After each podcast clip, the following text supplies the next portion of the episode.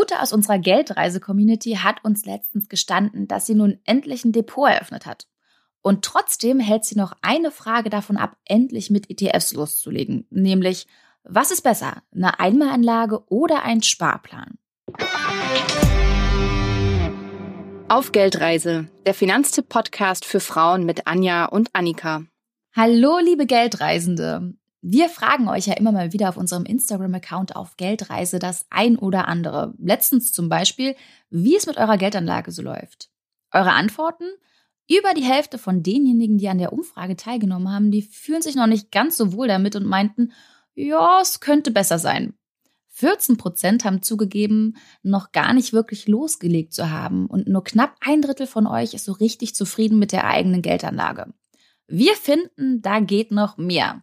Deswegen wollen wir euch da noch mehr unterstützen, also mehr als wir es sowieso schon machen und haben uns was ausgedacht, nämlich ein neues Format. Ihr fragt, wir antworten. Viele von euch, die wenden sich ja via Insta immer mal wieder mit Fragen oder auch Themenwünschen an uns. Und so wollen wir das, so wünschen wir uns das auch als große Geldreise-Community. Was uns dabei aber aufgefallen ist, viele von euch, die hadern mit dem gleichen oder zumindest einer ähnlichen Fragestellung.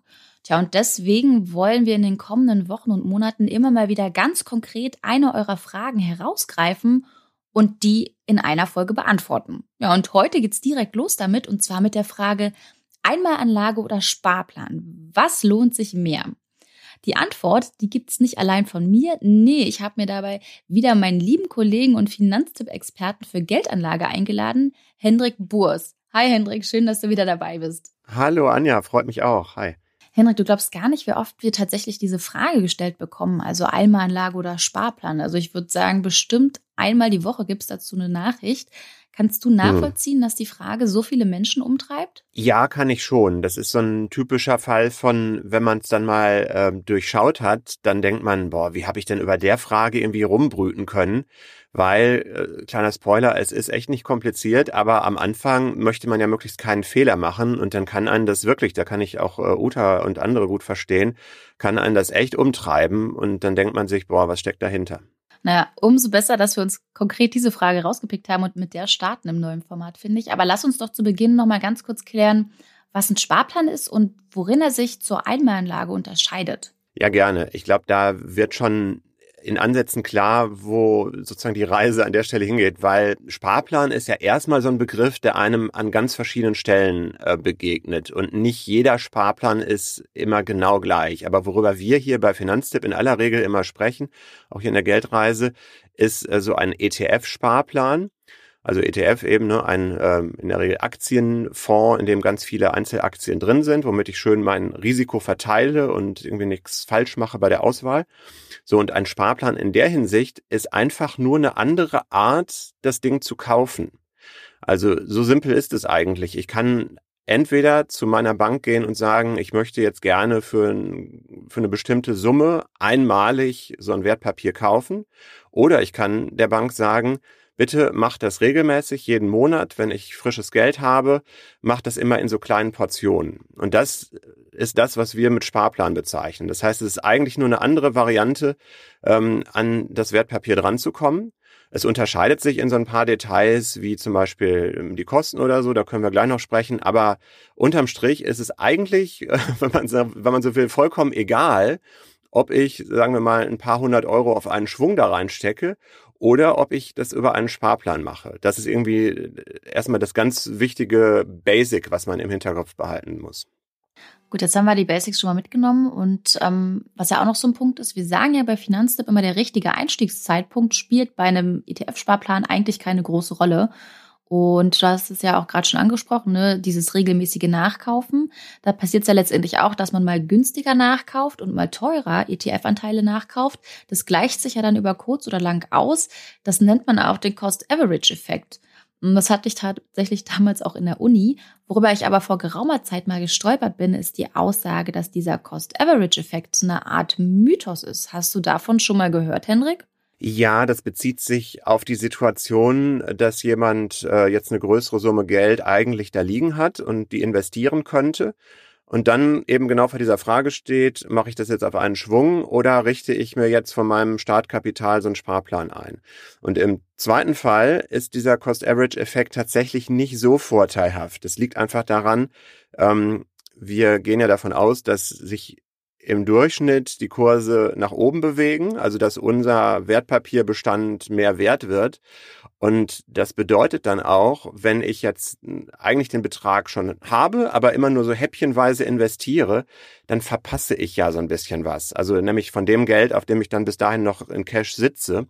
Und äh, da ist dann dieser Cost-Average-Effekt eigentlich eher zu meinem Nachteil. Also um es konkret zu sagen, wenn ich jetzt, was weiß ich, 5000 Euro im Lotto gewonnen habe, geerbt habe oder so, dann sollte ich das eigentlich auch möglichst bald investieren. Ähm, denn wenn ich diese 5000 Euro dann in irgendwie 50 Euro Portionchen jeden Monat investiere, dann bleibt ja das ganze restliche Geld ähm, erstmal noch auf meinem ja, Verrechnungskonto oder Girokonto liegen und kann von den Wertentwicklungen an der Börse eben nicht profitieren. Und äh, das steckt eigentlich dahinter. Also man könnte es auch anders ausdrücken, Geld kann man dann investieren, wenn man es hat. Bei einer Einmalanlage spielt ja tendenziell eher Market Timing ähm, eine Rolle. Aber jetzt mal ganz ehrlich, Hendrik, wie sinnvoll ist es zu warten oder anders gesagt, wie wahrscheinlich ist es überhaupt, den günstigsten Zeitpunkt zu erwischen für unsere Investitionen, geschweige denn den überhaupt zu erkennen? Ja, das ist wahrscheinlich eine der größten Fragen bei der ganzen Thematik. Wann ist der richtige Zeitpunkt? Ähm, das Problem ist, wir wissen es einfach wirklich nicht, wann es günstig ist. Es gibt halt immer Situationen, ähm, wo man denkt, ja, ist das denn jetzt gerade der gute Moment, so weltwirtschaftlich gesehen? Was ist mit der Pandemie? Was ist mit dem Ukraine-Krieg? Ähm, was mm, ist äh, genau. mit der Inflation? Ähm, und äh, da kannst du dir eigentlich immer für beide Argumente irgendwie, äh, oder beide Argumente kannst du dir immer zurechtlegen. Ja, ich sollte noch abwarten, weil das und das könnte ja passieren. Und dann ist sozusagen Engelchen und Teufelchen auf den Schultern und sagt dann, ja, aber andererseits, es ja. könnte ja auch in die andere Richtung gehen. Und ähm, von daher ist äh, dann vielleicht so ein Kompromiss am besten. Also nochmal auf dieses 5000 äh, Euro Beispiel zurückzukommen. Natürlich ist das erstmal einschüchternd, gerade wenn man ganz neu damit startet, zu sagen, ich habe jetzt hier 5000 Euro und die verballer ich in Anführungszeichen sofort. Ich klicke ein paar Mal ja. mit der Maus in meinem Online-Depot und dann sind die so gefühlt irgendwie ja weg. Also sind sie natürlich nicht, mhm. weil ich mir mhm. davon dann ja. einen ETF kaufe. Aber dadurch, dass das halt äh, so eine krass große äh, Summe ist, wir gehen ja jetzt auch nicht so ganz kurzerhand irgendwie mit 500 Euro, 5000 Euro irgendwie in den Laden oder kaufen uns irgendwelche anderen Sachen dafür. Also all das ja, will ja gut überlegt eher werden. nicht, das stimmt. genau. Und dann ist halt eben das wichtigere Prinzip sogar noch als das, was ich gerade gesagt habe, mit dem, ja, finanzmathematisch ist es besser, möglichst früh das Geld auch anzulegen. Das noch wichtigere Prinzip ist, investiere überhaupt erstmal und fühle dich dabei wohl. Also wenn man sich eben von den Fragen dann auch zu lange immer ähm, irgendwie in, in seiner Unsicherheit äh, dann dazu leiten lässt, das auf die lange Bank zu schieben, dann hat man ja auch äh, nichts gewonnen. Von daher ist so das Pragmatische, glaube ich, ähm, selbst wenn man jetzt einen größeren Betrag eigentlich parat hat, den nochmal so in zwei oder drei Portionen zu stückeln.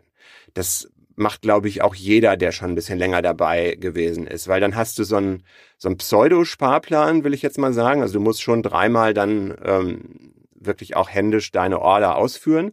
Aber dann würdest du halt jetzt auch bei 5000 Euro kann man das auch schon machen. Das ist ja für jeden unterschiedlicher Betrag. Aber man könnte dann sagen, irgendwie 2000 Euro am Anfang oder vielleicht sogar mit 1000 Euro starten dann einen Monat später, dann weiß man schon, wie sich's angefühlt hat und hat die erste Abrechnung gesehen und so. Dann macht man mit nochmal 2000 Euro weiter und so weiter. Und bei noch größeren Beträgen würde ich es auf jeden Fall machen. Also wer jetzt wirklich eine große Erbschaft mal hat oder warum auch immer sich jetzt dazu entschlossen hat, sein Konto mal endlich anzuzapfen, ähm, ich glaube, da hätte jeder erstmal ein komisches Gefühl, das mit einem Klick direkt in Wertpapiere umzusetzen. Da sind eben zwei oder drei Portionen besser. Aber ich glaube, dass es echt psychologisch auch wirklich einen Unterschied macht. Daher ist es echt ein sinnvoller Trick, also mit diesen zwei beziehungsweise drei Portionen. Also auch erstmal klein anzufangen und sich so ein Stück weit dran zu gewöhnen, wie das dann so alles funktioniert und vielleicht ja. auch wie ich auf das Auf und Ab an den Börsen reagiere. Ne? Ja, wichtig wäre dabei dann aber, sich doch einigermaßen auch dann zu disziplinieren und dann nicht wieder die zweite und die dritte Portion dann wieder zum St. Nimmerlandstag rauszuschieben. Weil das der totale Vorteil bei so einem Sparplan ist ja, Das ist ja wie ein Autopilot. Also ich muss ja dann, nachdem ich den eingerichtet habe, nichts mehr machen. Ich vergesse es im allerbesten Fall sogar, dass irgendwie jeden Monat da was im Hintergrund für mich gekauft wird. Und ich muss eben nicht dieses Market Timing und oh, ist jetzt heute besser oder morgen überlegen. Wenn ich diese äh, zwei oder drei äh, manuellen Portionen, sag ich mal, äh, mir vornehme, dann sollte ich mir schon echt so ein Alert machen und zu sagen, du wolltest aber Anfang des nächsten Monats weitermachen. Und da sollst du dann auch nicht irgendwie äh, zaudern und denken, boah, jetzt warte ich noch auf, auf die und die äh, politische Entwicklung oder so, ähm, weil sonst ist das Jahr irgendwie auch schnell wieder rum. Wobei jetzt ist es ja noch jung. Ja, genau. Also konsequent dabei bleiben und sich nicht irgendwie von, von äußeren Gegebenheiten da beeinflussen lassen. Hm, da wir gerade ja auch noch bei der Einmalanlage sind, nehmen wir mal an, ich investiere einen größeren Betrag, beispielsweise in den MSCI World und jetzt fliegt aber das eine oder andere Unternehmen aus dem Index raus und wird durch andere ersetzt. Ähm, bin ich denn dann trotzdem in die neu dazugekommenen Unternehmen investiert, obwohl ich ja eigentlich lange vorher eine größere Summe in den ETF geschoben habe? Also als der Index quasi noch anders zusammengesetzt war mhm. und dementsprechend mein ETF auch? Ja, das ist ein, ein, spannendes Missverständnis, was, was ich auch manchmal mitkriege. Das ist nicht so. Also der ETF, der, ich sag mal, der lebt und, und atmet. Ähm, genau wie der Aktienindex. Also wenn im Aktienindex irgendwie ein Unternehmen aussortiert wird oder auch ein neues dazukommt, dann macht der ETF das mit. Also es ist nicht so, das ist wahrscheinlich die Vorstellung, die sonst manchmal dahinter steckt, dass ähm, irgendwie der, der ETF besteht ja schon irgendwie aus den Einzelaktien, aber die liegen jetzt nicht im, im Tresor und dann steht da drin jetzt irgendwie so und so viel Stück Apple und so und so viel Stück BMW und so weiter. Und das bleibt dann immer so. Also äh, so ist es nicht, sondern der ETF ist halt so ein großer ähm, Korb, ähm, der dann eben auch die tatsächlichen Aktien abstößt und neu nachkauft. Das ist ja auch der große Vorteil, warum man das überhaupt über einen ETF macht, weil sonst könnte man ja auch sagen, weiß nicht, wenn ich genug Geld habe, dann schaue ich, welche Unternehmen in dieser Liste sind und kaufe mir diese Einzelaktien selbst. Wenn ich das machen würde, abgesehen davon, dass es dann doch ein bisschen umständlich äh, ist, dann müsste ich Auf ja tatsächlich mich immer drum kümmern ähm, und irgendwie, wenn wenn Porsche wie jetzt neulich neu an die Börse geht und einfach ein riesiges Unternehmen ist, dann müsste ich die ja auch kaufen und so. Aber nein, das macht der ETF tatsächlich für mich. Und wenn ich, also kleine Änderungen gibt's ständig, aber wenn ich nach 10 oder 20 Jahren mal in die Liste gucke, dann werde ich feststellen, äh, da hat sich echt total viel getan, obwohl ich selber einfach nur gemütlich da gesessen habe und gar nichts am ETF verändert hatte. Ja. Sagen wir mal, ich möchte 20.000 Euro schnellstmöglich und günstig in ETFs anlegen dann ist es ja häufig so, dass bei manchen Depotanbietern der Sparplan kostenlos ist, die Einmalanlage aber nicht. Das heißt, bei der Frage nach dem, was ist besser, sind ja auch die Gebühren relevant, ne? Ja, genau. Also da, da müsstest du auf jeden Fall in die Preistabelle wirklich von deinem, von deiner Bank, von deinem Broker reinschauen oder eben auch bei äh, uns bei finanztipp.de auf die Seite. Denn das ist bei manchen Banken so proportional, also dass die sagen, je mehr Gegenwert du investierst, äh, umso mehr Ordergebühr ähm, kostet das dann auch. Bei manchen gibt es das nicht, da kostet es eine Pauschale. Und das sollte ich mir dann schon überlegen. Und das führt dann übrigens auch dazu, das äh, muss man auch ehrlich sagen, diesen Trick, den ich gerade beschrieben habe, du teilst es irgendwie auf dreimal auf äh, die Summe. Das führt dann dazu, dass es wahrscheinlich ein bisschen teurer ist von den Ordergebühren her, als wenn du es auf einem Schlag machst, weil da häufig auch so eine, so eine Grundgebühr bei Brokern drin ist. Also bei der Comdirect oder bei der Consorsbank zum Beispiel da zahlst du immer mindestens äh, so rund 10 Euro an äh, Kaufordergebühr und dazu noch einen kleinen Prozentsatz, der dann je nach dem angelegten Betrag ähm, sich nochmal erhöht. Aber das heißt, wenn ich jetzt drei Portionen investiere, habe ich mindestens diese Grundgebühr von ungefähr jeweils 10 Euro, also 30 Euro dann schon angelegt. Das ist, wir reden ja hier auch immer über ganz langfristige Investitionen und nicht ums kurzfristige Traden und so. Das ist jetzt selbst bei solchen, ich sag mal, etwas teureren Brokern am Ende kein Problem. Aber das sollte man halt schon wissen. Äh, manche machen Einmalanlagen halt mit sehr niedrigen Beträgen. Also da rede ich jetzt von irgendwie äh, 200, 300 Euro Gegenwert da fallen dann diese Grundgebühren natürlich schon irgendwie unangenehm ins Gewicht. Also eine ganz grobe Faustregel, wenn ihr bei einer äh, Direktbank seid, dann sind Einmalanlagen so ab 1000 Euro vielleicht äh, schon in, sinnvoller von den Gebühren her. Auf der anderen Seite ist es ja auch so, dass zumindest bei einigen Anbietern, dass ich Sparpläne nur mit einem begrenzten Betrag besparen kann, also mit einer begrenzten Summe. Würde das dann nicht vielleicht doch wieder für eine Einmalanlage sprechen? Also einfach, weil ich mhm. da nicht eingeschränkt bin. Wobei ich jetzt auch gerade überlege, also mit wie viel die Menschen so grundsätzlich einen Sparplan besparen. Ich glaube, da ist man eher im Hunderter-Bereich als im Tausender. Ja, genau. Also ich glaube, so der, der Durchschnittssparplan wirklich über die ganze äh, ja, Aktienbevölkerung in Deutschland sind so roundabout 200 äh, Euro pro Rate und das heißt eben, dass es viele gibt, die da nochmal deutlich drunter liegen. Aber in der Tat gibt es so eine Obergrenze bei, äh, bei einigen Depots. Zum Beispiel 1000 Euro pro Sparplanrate ist es bei der ING liegt dann eben schon mal deutlich über diesem Durchschnitt. Man könnte aber selbst wenn, wenn man das irgendwie blöd findet, könnte man halt mehrere Sparpläne anlegen. Das geht auch. Also wenn mhm. ich jetzt unbedingt ja. äh, jeden Monat 2000 Euro im Sparplan gerne hätte bei der ING, dann mache ich halt zwei parallel laufende Sparpläne und dann geht es auch wieder. Ähm, jetzt würden manche vielleicht sagen, so unter den Puristen oder Profis, wenn ich so riesige Sparplanraten mache, dann gebe ich natürlich auch ein Stück weit Kontrolle ab. Denn äh, wir denken wieder daran, wie funktioniert so ein Sparplan. Das ist so ein bisschen Autopilot. Die Bank sammelt von allen, die ähm, halt gerne in das und das äh, Wertpapier, in den ETF investieren wollen, sammelt sozusagen die ganzen Bestellungen und geht dann am Monatsanfang in der Regel her und sagt, ich äh, kaufe jetzt mit einem Schlag. Ähm, die Bank weiß eben, was sie tut. Die ist da nicht so unsicher wie, wie der eine oder andere von uns. Kaufe auf einen Schlag das alles. Und das heißt, diesen Kurs, zu dem das passiert, ähm, den kann ich dann als Einzelmensch natürlich nicht mehr beeinflussen, während ich das bei der Einmalanlage durchaus machen kann. Also da kann ich ja so einen Höchstpreis anlegen, ein sogenanntes Limit. Ich kann eben gucken, wie viel Uhr mache ich das und so. Äh, das geht beim Sparplan nicht. Da kriege ich dann einfach später die Info, jo, und jetzt wurden halt, ähm, wurde halt deine Summe angelegt und du hast jetzt so und so viel Stück dafür bekommen. Das heißt, ein bisschen Kontrollverlust ist es. Ich finde es aber überhaupt nicht schlimm, weil nochmal, wir reden über so lange Zeiträume. Die ganze Börse ist ein einziger Kontrollverlust, wenn man es jetzt mal hart ausdrücken will. Und äh, von daher muss man sich da jetzt echt keine Gedanken drüber machen, ob man jetzt in einem einen Monat ein bisschen mehr und ein bisschen weniger gekriegt hat. Du sag mal, wenn ich keine Lust mehr habe auf Sparplan, muss ich den eigentlich kündigen? Sozusagen, aber das geht total einfach. Also du kannst ihn halt jederzeit stoppen. Das ist auch nochmal so ein Punkt, den, der vielleicht manche davon abhält, es einfach mal auszuprobieren, weil ähm, es gibt sicherlich ähm, Sparpläne, also was, was Banken vielleicht Sparplan nennen, wo man richtig einen Vertrag unterschreibt und dann eine Kündigungsfrist hat und so und so viele Jahre dabei ist. Das ist hier beim ETF-Sparplan aber überhaupt nicht der Fall. Also das ist wirklich das Einfachste von der Welt. Ähm, das ist ein Klick und dann stoppe ich den Sparplan. Oder das ist eigentlich dasselbe, ich reduziere ihn auf null Euro.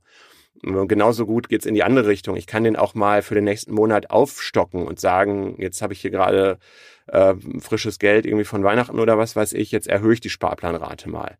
Das ist alles wirklich total einfach.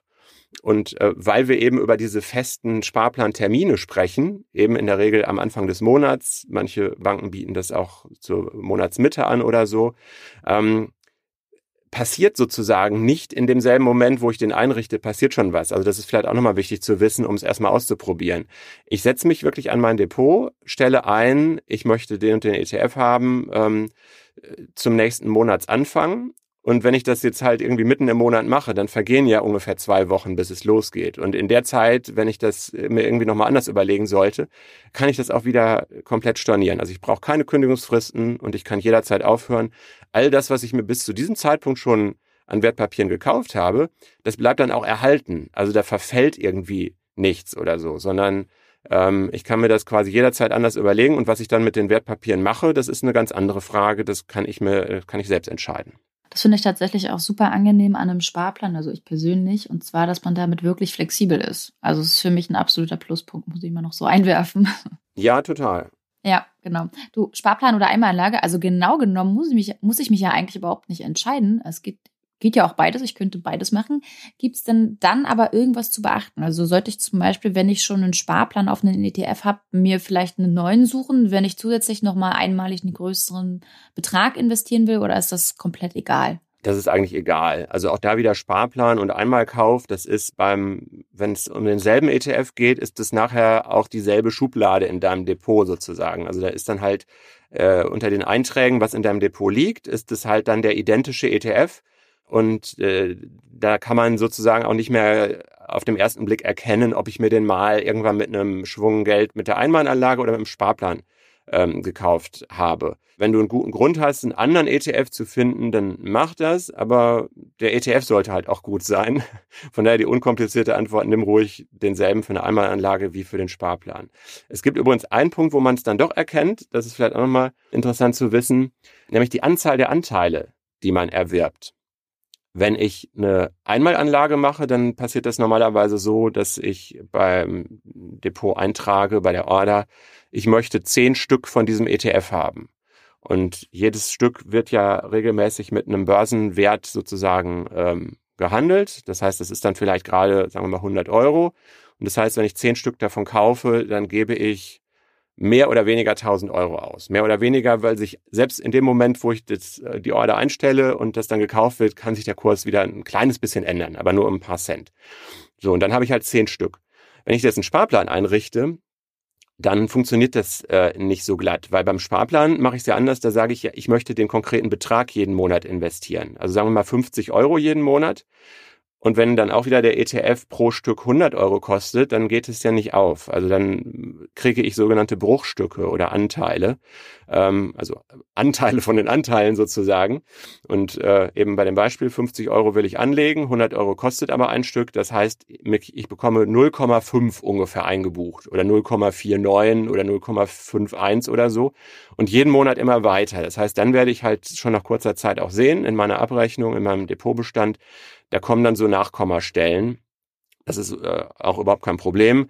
Das Einzige, was da ist, aber ist auch nicht wirklich ein Ding, wenn ich mal irgendwann zu einer anderen Bank möchte und die ETFs irgendwie umziehen will. Das ist auch überhaupt kein Thema. Das ist auch kostenlos innerhalb Deutschlands. Aber diese Nachkommastellen, die kann ich nicht mitnehmen, weil sozusagen, die gibt's eigentlich nicht an der Börse. An der Börse gibt's halt immer nur eine Aktie oder einen ETF. Das heißt, diese Nachkommastellen ist so ein bisschen ein Service von meiner Bank weil gerade, wie gesagt, es gibt eine riesen Sammelbestellung für alle Leute und dann kann die Bank nachher sagen, ja, und jetzt haben wir hier zwar ein paar Reststücke im, äh, in unserem Bankdepot, aber davon gehört jetzt ungefähr ein Drittel oder nein, ganz genau ein Drittel mit ganz vielen Nachkommastellen gehört Anja und 0,2 gehört Henrik und so.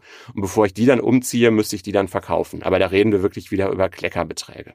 Wie sieht's denn eigentlich bei den Steuern aus? Macht es da irgendwie einen Unterschied, für was ich mich entscheide? Nee, das ist gleich. Es ist ähm, für, wenn du jetzt nur ganz wenige Einmalanlagen gemacht hast, ist es jetzt steuerlich ein bisschen leichter nachzuvollziehen als ein Sparplan.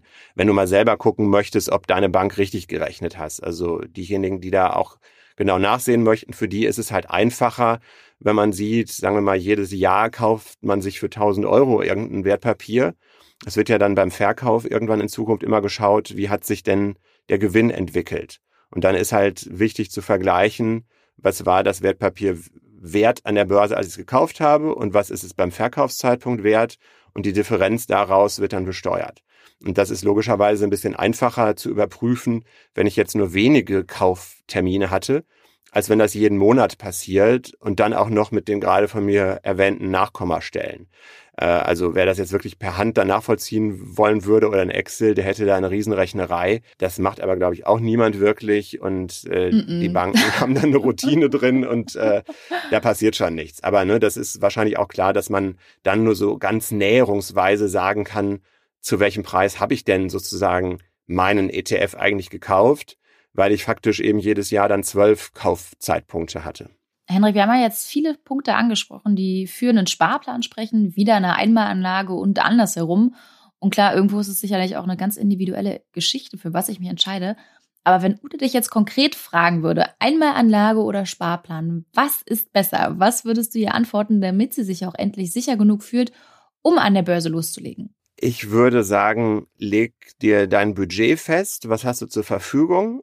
Daraus ergibt sich oft schon die Antwort, denn wenn ich äh, loslege und aus meinen laufenden Einnahmen das Ganze mache, also jeden Monat ein bisschen von meinem Gehalt abzweige beispielsweise, dann bleibt mir ja gar keine andere Wahl oder sehr wahrscheinlich keine andere Wahl, als den Sparplan zu machen, weil ich dann vielleicht eben jeden Monat auf meine 100 Euro oder so komme oder 200 Euro und ähm, da lohnt sich aufgrund der Grundgebühr oft nicht, das äh, mit einer Einmalanlage zu machen. Und wenn ich zu lange mir das anspare, dann kommt irgendwann dieser Effekt, dass ich ja immer so ein paar Börsenmonate verpasst habe. Das heißt, das Budget beantwortet schon mal die Frage, wenn ich ein höheres Budget habe, dann muss ich überlegen, womit ich mich wohler fühle. Ich muss diese Langfristigkeit verinnerlichen, dass wir eben immer darüber sprechen, am besten mehrere Jahrzehnte bei der Sache dabei zu bleiben ja, die Idee des ETFs zu verstehen, dass ich einen riesen Korb habe, um den ich mich nicht selber groß kümmern muss. Ähm, und wenn ich dann den guten Index habe, den äh, wir bei Finanztipp ja beschreiben, zum Beispiel den MSCI World oder den All Countries oder so, wo ich riesig viele Länder und Branchen drin habe, ähm, dann kommt der passende ETF dazu eigentlich von fast allein, weil die sind eigentlich fast alle gut oder streicht das fast, die sind alle gut. Wenn der Index gut ist, ist der ETF auch gut und dann einfach anfangen. Sehr schön. So, ihr Lieben, wir hoffen, euch hat unser neues Format gefallen und dass die Frage Einmalanlage oder Sparplan nun endlich so beantwortet ist, dass euch zumindest das nicht mehr davon abhält, mit eurer Geldanlage loszulegen. Ja, in diesem Sinne, danke für die tolle Frage, liebe Ute, und danke dir, Hendrik, dass du sie uns beantwortet hast. Sehr gerne. Und liebe Geldreise-Community, an euch habe ich auch noch eine kleine Bitte. Und zwar schreibt uns gerne über unseren Instagram-Account auf Geldreise, wie ihr das neue Format findet oder welche Frage euch umtreibt und auch gerne warum. Nutzt dazu gerne den Ankündigungspost zur heutigen Folge. Ja, und Hendrik, ich würde sagen, wir machen jetzt Feierabend, oder? Ich würde auch sagen, ich gehe jetzt rüber in die Küche und mache einmal Snack. Wobei eigentlich ist es auch ein Snack-Sparplan, weil ich das häufiger mache. Okay, gut. Dann bis zum nächsten Mal, Hendrik, und wir verabschieden uns. Bis dann. Ciao. Tschüss.